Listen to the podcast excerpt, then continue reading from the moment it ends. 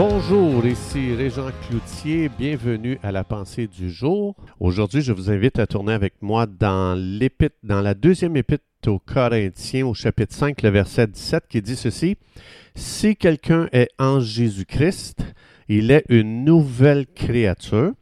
Les choses anciennes sont passées, voici toutes choses sont devenues nouvelles.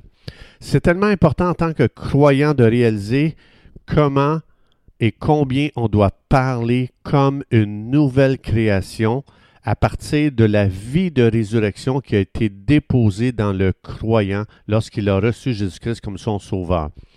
On ne peut plus parler comme la vieille création, celle qui est déchue, qui est remplie de défaites, qui est remplie de culpabilité, de condamnation et de dépression. Alors, c'est important que le croyant apprenne à déclarer les paroles de la nouvelle création qui se trouve dans la Bible. Donc, au lieu de dire que je suis un pourri, déclare que, tu es aussi juste que Jésus-Christ à cause de sa justice qui avec laquelle il t'a recouvert. Dans 2 Corinthiens 5, 10, 21, c'est ça qu'on doit apprendre à parler. Ça dit celui qui n'a point connu le péché, Jésus, Dieu l'a fait devenir péché pour nous afin que nous devenions en lui, en Jésus, justice de Dieu. Ça veut dire que Dieu aujourd'hui te voit aussi juste que son Fils Jésus-Christ qui n'a jamais euh, péché. Alors ça veut dire que c'est important de, de, déclarer que tu es couvert d'une robe de lumière, d'une gloire céleste. Et tout ça, pas parce que tu es une bonne personne, parce que tu as mis ta confiance en Jésus et le sang de Jésus qui a coulé pour toi t'a lavé de tout péché. Alors, un croyant, c'est quelqu'un qui, qui, apprend à parler une nouvelle langue, c'est-à-dire la langue du royaume de Dieu, et c'est terminé de parler la, la langue du vieux royaume, donc le royaume des ténèbres, d'où tu as été arraché. Ça dit dans Colossiens 1.13 que Dieu nous a délivrés de la puissance des ténèbres et il nous a transportés dans le royaume du Fils de son amour. On a, été changé de royaume. Alors, ça veut dire qu'il faut aussi vivre avec cette nouvelle identité qui vient de ce royaume-là, du nouveau royaume, et aussi une nouvelle langue. On ne peut plus parler la langue de la défaite. Donc, c'est important de, ne plus t'abaisser en disant Ah, tu sais quoi, moi je suis un pécheur, puis c'est pour ça que je fais ça, puis je répète telle euh, pratique de péché dans ma vie. Non, on ne peut plus s'abaisser à, dire qu'on est pécheur, parce que Jésus a fait de nous des saints. C'est lui qui, nous, qui fait de nous un saint. C'est pas parce qu'on fait plus de péché qu'on est saint. C'est parce que le sang de Jésus nous a déclarés saints. Il nous a déclarés héritiers de Dieu et co-héritiers de Jésus. Donc, ça dit, on est mort au péché dans Romains chapitre 6 et on est vivant pour Dieu. Ça veut dire c'est terminé d'être captif de Satan et d'être captif du péché. Parce que ça, ça appartient au vieux royaume déchu. Déclare que tu, es as un riche héritage avec plein de bénédictions spirituelles parce que Dieu le Père t'aime. Ça dit dans Éphésiens chapitre 1, verset 3.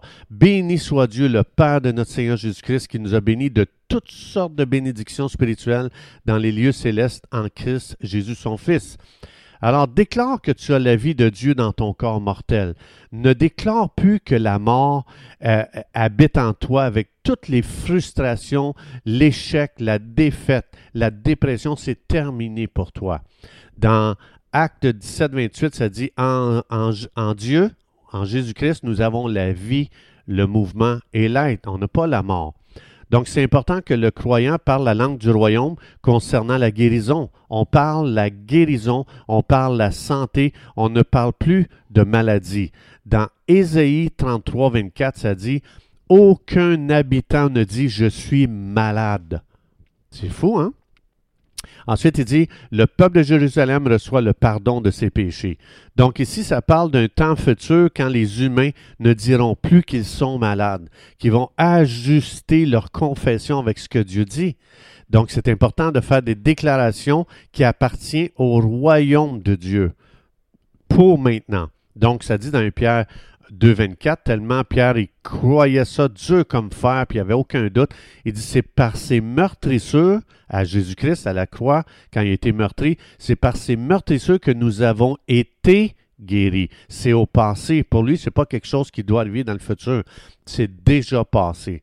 Donc, c'est important qu'on parle le succès financier. C'est terminé de parler la pauvreté et la misère. Dans Psaume 1.3, ça dit tout ce qu'il fait lui réussit. Ça, c'est la langue du royaume. Donc, ça veut dire parle le succès dans ton mariage. Ne parle plus l'échec. Dans Josué 8, tu prospéreras dans tout ce que tu fais, nous dit si on, on garde notre cœur dans la parole de Dieu. Essaie d'imaginer un peu de vivre dans un monde où chaque chose que tu dis se réalise. Ben, ça, c'est le monde dans lequel Jésus vivait continuellement.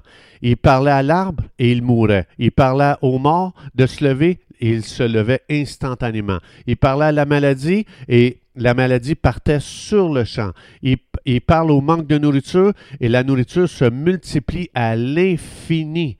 Et ça, on peut comparer cette scène-là à une scène financière. Et Jésus nous dit qu'on est tous appelés à cela. Dans Jean 14, 12, ça dit, en vérité, en vérité, je te le dis, celui qui croit en moi fera aussi les mêmes œuvres que je fais, il en fera des plus grandes parce que je m'en vais au Père. T'es-tu déjà arrêté pour écouter jusqu'à ce qui sort de ta propre bouche et de la bouche de ceux qui t'entourent? Tu vas, tu vas être étonné de voir qu'on passe nos journées à déclarer le contraire de ce que Jésus dit que l'on ferait. Donc, c'est pas étonnant de voir qu'on vit dans un monde qui semble inaccessible quand on parle comme ça.